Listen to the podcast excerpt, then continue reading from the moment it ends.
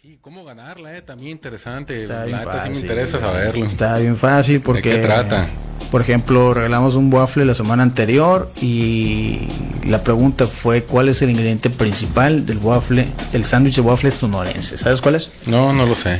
Chile Te verde. hace falta escuchar más en sports. Ah, no, bueno. como chile verde. Sí tiene chile verde, pero pues no es el principal. Es sonorense, Diezmillo, ¿no? diezmillo, sí, sí, sí. Tiene diezmillo, o sea, es diezmillo, chile verde tatemado, aros de cebolla, eh, jalapeño, queso cheddar. Qué delicia. Nada mal. Sí. ¿Cuándo vamos a ir a Plinking Park? El Eduardo es bien bueno para tirar. Hay que ir este fin de semana, ¿qué te parece? Fierro. ¿Qué día? ¿Sábado? Sábado. Fierro. Les recuerdo a todos nuestros amigos y los invitamos a Plinking Park, un campo de tiro deportivo que está ubicado en Nayarit 268 entre 14 de abril y 12 de octubre, donde usted puede ir a tirar con pistolas de aire comprimido de muy alta precisión y pasársela de lo mejor en un ambiente totalmente refrigerado. Diversión, seguridad y pasarla bien es lo que pasa en Plinking Park. Les recuerdo que los puede seguir a través de sus redes sociales, en donde los encuentra como arroba Plinking Park. Dense la vuelta y por ahí nos vemos el sábado, entonces ya quedamos. Bueno, miércoles de boxeo. La semana pasada estábamos a punto de platicar de pues que hubo mucha controversia cuando se anunció que era el más chico de los Charlotte quien iba a enfrentar a Saúl Álvarez, que es un super welter contra un super mediano, que estaría subiendo dos divisiones para tratar de lograr la hazaña de conquistar los cinturones del Canelo de todas las los organismos que rigen el boxeo. Pero qué tan probable es que eso suceda según la historia. Eduardo, platícanos. Bueno, es algo complicado hablarlo con certeza, pero de acorde al nivel que presentan cada uno, más al momento que traen también cada peleador, es donde se puede basar uno con, con mayor certeza, ¿no? Y creo que es ahí donde radica el grado de dificultad. A estas alturas, no a, a tiempos anteriores, a los que nos vamos a remontar unos momentos más donde solamente había, bueno, no había divisiones intermedias, no existían los ni los super ligeros ni los super welter, entonces hubo tipos que lo conquistaron en su momento, lo hicieron escalando desde el peso pluma al peso ligero eh, hasta el peso welter, alguien específicamente llamado Henry Armstrong, nada más y nada menos que, pues imagínate, ahora sería brincar seis divisiones de golpe Seis divisiones. seis ¿no? divisiones prácticamente de golpe de pluma a welter y luego regresó a, a conquistar el ligero. Es el tricampeonato, es el, es el único cinturón que existe, el, el de Henry Armstrong de ese tipo, lo dio la revista de Ring y pues una hazaña titánica, ¿no? Porque también eh, el, el peleador Barney Ross con el que era estaba luchando en ese momento no, no era un, un tipo improvisado ni nada, era, era un tipo temido en la Ya división. probado. Sí, de, de peso welter. No, es complicado lograr este tipo de hazañas como la que hizo eh, Spinks contra Holmes, eh, Leonard contra Hagler regresando de un retiro un, un par de años que Ah, estuvo fuera. Nadie da un peso por Sugar Ray Leonard. eh. Sí, Nadie da un peso por Sugar Ray Leonard. Y bueno, fue una decisión dividida. Y sumamente controversial. Quienes lo dieron en su momento a lo mejor y se arrepintieron, ¿no? Al ver el combate. Pero la hazaña, pues bueno, ahí está consumada, se la tenemos que dar porque Claro. el número estadísticamente ahí está. y, y bueno, un tanto complicado también hacerlo después de, de un retiro. Así ha habido algunos peleadores, ¿no? Actualmente Manny Pacquiao, eh, Canelo Álvarez, lo hizo con Sergey Kovalev. Eh, unas condiciones un tanto diferentes y otros tipos que no lo lograron, ¿no? Está Sugar Ray Robinson, un tipo legendario, el que mucho tiempo, la mayor parte de su carrera estuvo en el peso mediano y no, no logró escalar, no logró poder subir con éxito. También Mantequilla Nápoles, muchos de ustedes recordarán el, pleito que tuvo con Carlos Monzón y cómo subió del peso welter al peso medio para desafiar al, al argentino y se llevó un- una brutal paliza. El, el cubano mexicano, no, hay algunos otros también. eh, eh, Era el con- Randy Rosarena de la época, ¿no? Ah, sí, Sí, tal cual, exactamente. Totalmente. Exactamente, es un buen parámetro para compararlo a, Sí. a José Nápoles, ¿no? Oigan, decepciones. ¿Alguna vez ustedes han visto, les ha tocado ver alguna de estas peleadas que creyeron que sí se podía y no se logró? Creyeron, creí Por que ejemplo, Mikey García, ¿creyeron ustedes que podía derrotar ¿A Spence? En Errol algún Spence? momento. No, no, En no le diste ningún ninguna oportunidad. la, la que sí pensé yo era cuando, cuando Lomachenko sube a retar a Rigondó. Perdón, al revés. Al revés. Al revés, al Ri- revés, Cuando. Rigondó subió, subió por Lomachenko, yo sí pensé que, la, que, que el estilo del cubano le podría complicar la pelea a Lomachenko. Ni Me lo equivoqué totalmente. Sí, ¿sabes cuál? Fue una gran decepción para mí y creo que fue la última pelea que me creí el hype y por eso es que estoy, desde entonces creo que me convertí en un señor enojado del boxeo. Márquez contra Mayweather. Mm, sí. La verdad, a como venía Márquez con el ritmo que traía, yo pensé que sí tenía oportunidad y fue una decepción y desde entonces no me creo ninguna que me vendan, no, no se las compro. Es, mucho más fácil a lo mejor. Number one versus número uno. Y me la creí, y creí, y neta pensé que me digo que, que, que Márquez iba a vencer a Mayweather y fue una total, total decepción. Son tiempos recientes y creo que también en estos tiempos recientes es mucho más fácil poder fijarse uno en ciertos detalles para poder sacar conclusiones precisas sobre esto, cosas que antes no se sabían o que antes no se enteraba uno. Ahora sí tenemos acceso a mucha información y podemos tener un criterio mejor sobre pues qué tanto valor tiene esto de subir dos divisiones, de, de pelearle a un tipo que es mucho más grande, mm, bueno, entre comillas, a veces más grande de estatura, ¿no? Porque el subir de división representa, sí, pelearte con un tipo más grande, pero no necesariamente es más alto, tiene más complexión, pega más, es un tipo, entre comillas, más lleno, más gordito. Entonces, la, la liga para medir esto es complicada, es un tanto difícil poder decir, sabes que esto, te- claro que si Yermel Charlo le ganara a Canelo Álvarez tendría mucho mérito, demasiado mérito y tendríamos que dárselo. Porque tiene tiempo inactivo, porque es un tipo que estaría pasando de ser indiscutido una categoría abajo, podría subir dos arriba y ser indiscutido también. Entonces prácticamente podría bajar también a ser indiscutido en el peso medio y hacer algo parecido a lo que hizo Henry Armstrong, ¿no? En un caso muy, muy irónico, bueno, muy, le- muy lejano todavía. Sin, sin embargo, pues creo que tenemos que tomar esto con pinzas y, y tomar también en criterio el tiempo que tiene Charlo inactivo, el ritmo que trae Canelo Álvarez, la diferencia de libras que no es la misma de pluma a, welter que de super welter Sí. a peso medio. Mm, hay distintos factores a contemplar, entonces ya lo dejo a cada uno de ustedes, yo se los pongo nada más aquí. en la Dicho mesa. eso, Juan Carlos, ¿crees que Charlo tenga oportunidad de vencer a Saúl Álvarez? Si tiene, si tiene oportunidad es por, digamos, si sale, si Canelo Álvarez sale a como lo vimos con Ryder Ok. y si Charlo sale a como lo, a como lo vimos con Castaño en su última pelea. Ok. Además, a los, los peleadores que se le mueven a Canelo Álvarez siempre se le han complicado. Siempre, ¿no? Entonces, si esa, si digamos que si esa tormenta perfecta pasa, la posibilidad de Charlo sería de un 30-40%. Tan baja.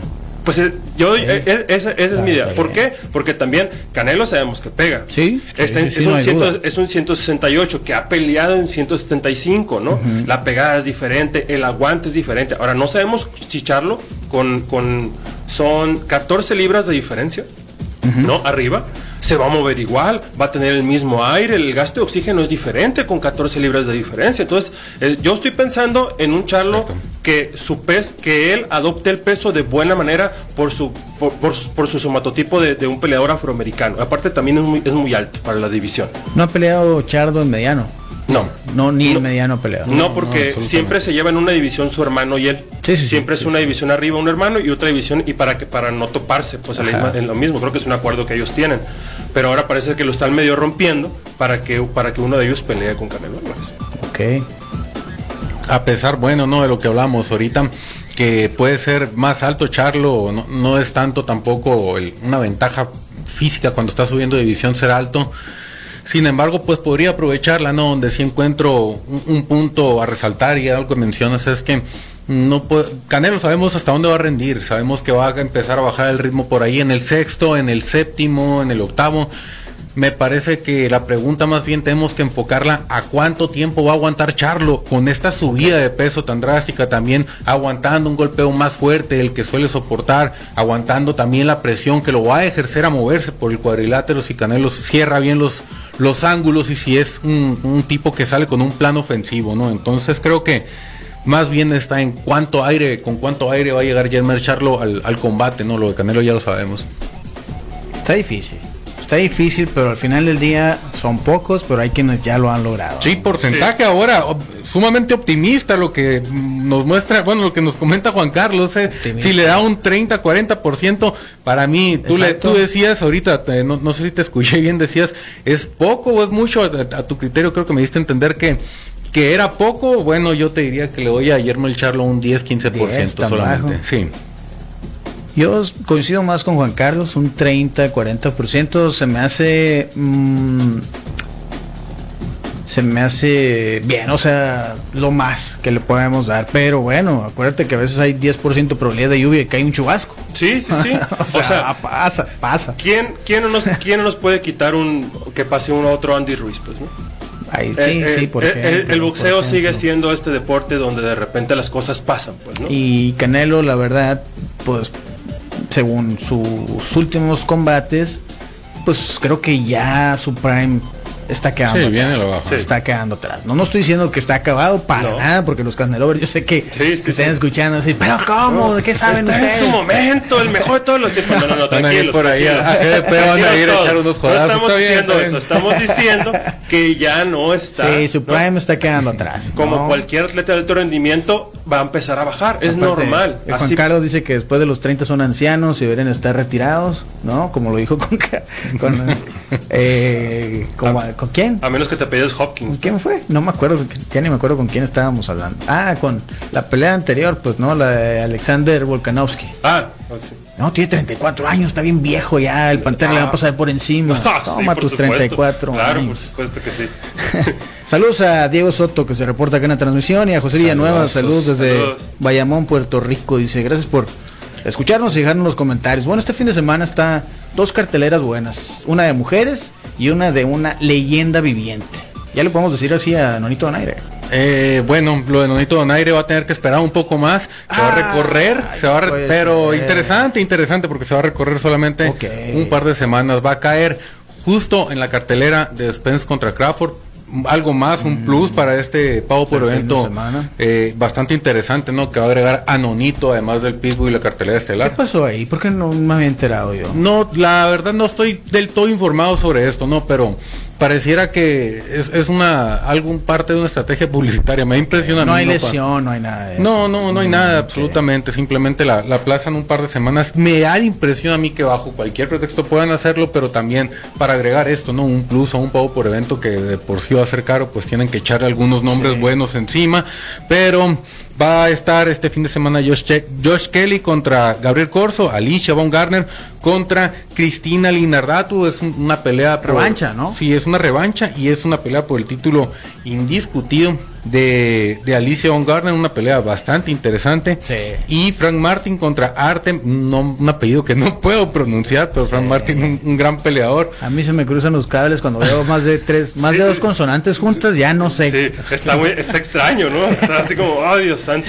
Harutianyunan Ah, es algo, a- algo apegado ¿no? A, a- a lo que al rival con el que va a pelear Frank Martin, un, peleador también bastante interesante de ver en, la división de peso ligero.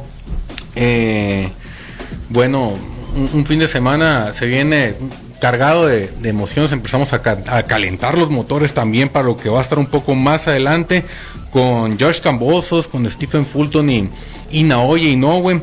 Y luego, bueno, no también la que decíamos ahorita, Errol Spence contra Terrence Crawford, reaparece el Pitbull Cruz contra Cabrera, Nonito se recorre también para allá, Cenis Estrada viene también para el fin de mes, entonces se empieza a, Se a poner la caliente, sí, la segunda parte del mes. ¿eh? Sí, ¿dónde podemos ver todos estos combates, Eduardo? Los combates los puedes ver a través de la membresía Ringside, solo tienes que mandar un mensaje a través de cualquier plataforma y yo te la hago llegar para que veas todos los tiros ahí en tu celular, una experiencia con aficionados como tú en un grupo donde están reunidos y están platicando en tiempo real sobre el combate, están mandando estadísticas entre comentarios y muchas cosas más.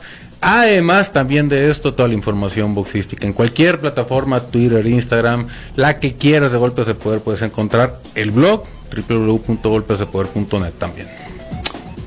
Ayer renegué, ¿verdad? De Tyson Fury contra Francis Ngannou. Sí. Hoy en la mañana platiqué con Jesús Wong y me dice, no sabe Ngannou en lo que se está metiendo. No ¿Cuál puedo es- estar más de acuerdo. ¿Cuál es tu opinión, Eduardo, sobre esa pelea? 100% de acuerdo con, con Jesús Juan que sí, no sabe lo, lo que está haciendo, ¿no? Lo vamos a ver bofeado por ahí en el segundo, tercer round. Víctima y, presa del cuerpo de Fury, de recargarlo, de hacer todas las mañas que se hacen arriba de un cuadrilátero y no se pueden hacer en una jaula, se las va a comer todas eh, Francis Engano y, y va a ser presa fácil para Tyson Fury, un calentamiento nomás que posiblemente esto es para fin eh, de octubre. Y podríamos ver a Tyson Fury en un mes, un mes y medio otra vez volver al cuadrilátero allá en, en- en Medio Oriente, en un megatorneo que, que ya estaremos platicando, ¿no? Entonces eh, puede ser que no, no le van a exigir mucho a Fury. Pero es una payasada esto, Sí, es una payasada, es un freak show. Digo, me da gusto por Hay tanto disponible por allá afuera, pues, Sí. porque tenemos que hacer esto, ¿no? Te voy a decir algo. ah, me da gusto por Francis Engano, que Claro, se claro, puso sí. rebelde en UFC. Dijo, no, o me pagas lo que te pido o me voy. Ah, pues vete. Y se fue. Y va a ganar. lo consiguió. Más, va- yo creo, en- muchísimo en más. esta pelea en octubre va a ganar muchísimo más que todas las peleas que hizo en UFC y en toda su carrera en- dentro de las artes marciales mixtas, porque tristemente es un deporte que paga muy poco. Totalmente de acuerdo. Sí, por ese lado, qué bueno por Francis, qué bueno que tuvo los pantalones de decir, no, pues sabes qué, yo me voy, si es así, yo me voy, ¿no? En vez de decir, no, pues sabes qué, pues no le hace y tírame con algo. pues, Sí, no. doblar las manos y agachar la cabeza. Exacto, entonces por ese lado, qué bien. Se fue a otra empresa en las artes marciales mixtas, ya tiene contrato con PFL, va a debutar allí el próximo año. Con Tyson Fury es totalmente un freak show, creo que lo tenemos que tomar de esa manera. De que tiene oportunidad, pues claro, como siempre decimos, los dos tienen dos puños. Engano es un gigante contra otro gigante como Tyson, que tiene un poder en los puños increíble, no lo negamos. Pero tendría que conectar en el primero o segundo round y noquear a Tyson Fury. Y Porque- que no se pare. que no se pare. Y que no se pare. Sí, porque si ya sabemos, pues lo vimos con- en la primera contra Wilder, es el- lo más impresionante que he visto en el boxeo de recuperación, porque totalmente lo que vimos con el Undertaker en la WWE lo hizo en la vida real. Tyson Fury reviviendo en el segundo 9 Sí, en el conteo, cierto. ¿no? Entonces, o lo tiene que fulminar el primer, segundo round, si acaso segundo round.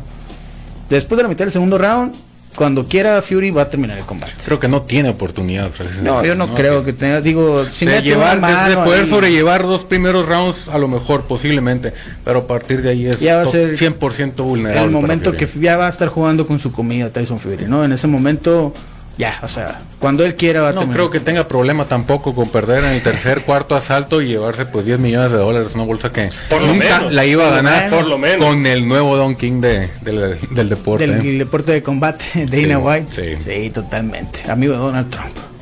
Híjole, Oye, cumpleaños eh, el amigo personal de golpes de poder, Julio César Uy, Chávez. 61 años, el gran campeón mexicano. Bueno, eh, ¿qué te puedo decir? Échense un clavado por ahí también en las diferentes plataformas de GDP, donde está saliendo contenido, todo el día está saliendo contenido de Julio César Chávez. Que pues ahí también tuvimos unos pedazos, ¿no? Un- unos videos están programados para salir con la entrevista de Julio César Chávez, la plática que tuvimos con él. Dense la vuelta por GDP. Debería Julio César Chávez ser patrimonio nacional. Sí. Y si no lo es, o sea, no, no sé qué están esperando. Debería, ¿no? De verdad, sí. ¿Qué nos dicen? Charlo, sobre la- el debate que tuvimos ahorita, Sí. ¿no? Charlo es un mediano natural, que da el super welter de milagro. Lo más seguro es que le, dé- que le pase lo mismo que Nonito, donde abusaban los puestos chicos. Cuando enfrentó boxeadores que le aguantaban la pegada, lo apalearon. ¿Está bien? Estoy de acuerdo. O sea, ahora, yo le quitaría el de milagro, porque nunca ha tenido problemas con el peso. Nonito. No. Digo, digo, Charlo, Charlo, Charlo. 154. Sí, sí, no ha tenido problemas con el Fuera de eso, está, su comentario está bastante válido. Sí, pues sí, igual ahí vamos a estar viendo la pelea y nos Sí, vamos a emocionar sí, con sí. lo que sea que pase, ¿verdad? Así es. Sí, así es. Llegó el momento de despedirnos, muchachos. Recuerden que Quino Ranch, Terrenos Campestres, el mar están en Bahía de Quino, a solamente 7 minutos de la playa. Tienen promociones. Aprovechen las promociones de este mes de Quino Ranch. Eh, puedes contactarlos en este momento a través de Instagram. Están como arroba Quino Ranch oficial. Y en Facebook están como Quino Ranch, Terrenos Campestres, el mar. Imagínate tu terreno, una cabaña a 7 minutos de la playa, en un lugar donde tiene seguridad 24/7, nadie te va a molestar. Y además, pues ya tienen todos los servicios, ¿no? Agua, luz, sin problemas. Entonces, Quino Ranch, Terrenos Campestres, el mar. Nos vemos mañana. Eh, Juan Carlos, mañana wrestling. Y la novela de Roman Reigns y Jay Uso continúa. Estuvo bueno el promo del viernes, lo vamos a platicar. En la otra marca se encararon Logan Paul y Ricochet. Y creo que a la gente no le gustó mucho. Van a batallar con el hype de esa pelea. ¿eh? Está muy alto ese hype. Lo más que, no, no, no, al revés. Como que no hay entusiasmo. ¿Tú crees? A mí me No, entusiasma es- mucho ver, ver estos dos Sí, voladores. sí, ¿eh? pero los encararon el lunes en Raw y era como uno de los spots principales de la noche y no hubo reacción. O sea, la gente estaba como que, "Ah, neta. O sea, a pesar de que Ricochet se aventó el mortal al frente desde arriba del ring hasta acá. No sé, a lo mejor es el- la falta de manejo de micrófono de Logan Paul, ¿no? Pero tiene que calentar más esa pelea. Hasta el momento la gente no está entusiasmada, tristemente. Porque creo que la pelea de, de Logan Paul con Seth Rollins fue muy buena. Y los spots que han tenido en Royal Rumble y ahora en Money in the Bank han sido muy buenos. Creo que la gente debería estar más entusiasmada. Ya veremos. Mañana a ver qué nos dice el Marcel. Que por cierto, vamos a ser equipo en las noches de trivia es 95, ¿no? A partir del otro jueves. Ahí les platicamos luego cómo. ¿De qué se trata para que se den la vuelta? Para que nos vayan a ver. Sí, que se ríen de nosotros. Así es. Vámonos pues. Pásenla bien. Recuerden a las 6 viene el innombrable y a las 7 la Rosa y la Caju en el spot. Y nosotros regresamos mañana a las 3. Bye. Con el cronómetro en ceros, nos despedimos hoy de Zoom Sports. Te invitamos a que nos acompañes en nuestro próximo programa lleno de acción, análisis e información deportiva. Quédate en la programación de Zoom 95, la radio alternativa del desierto.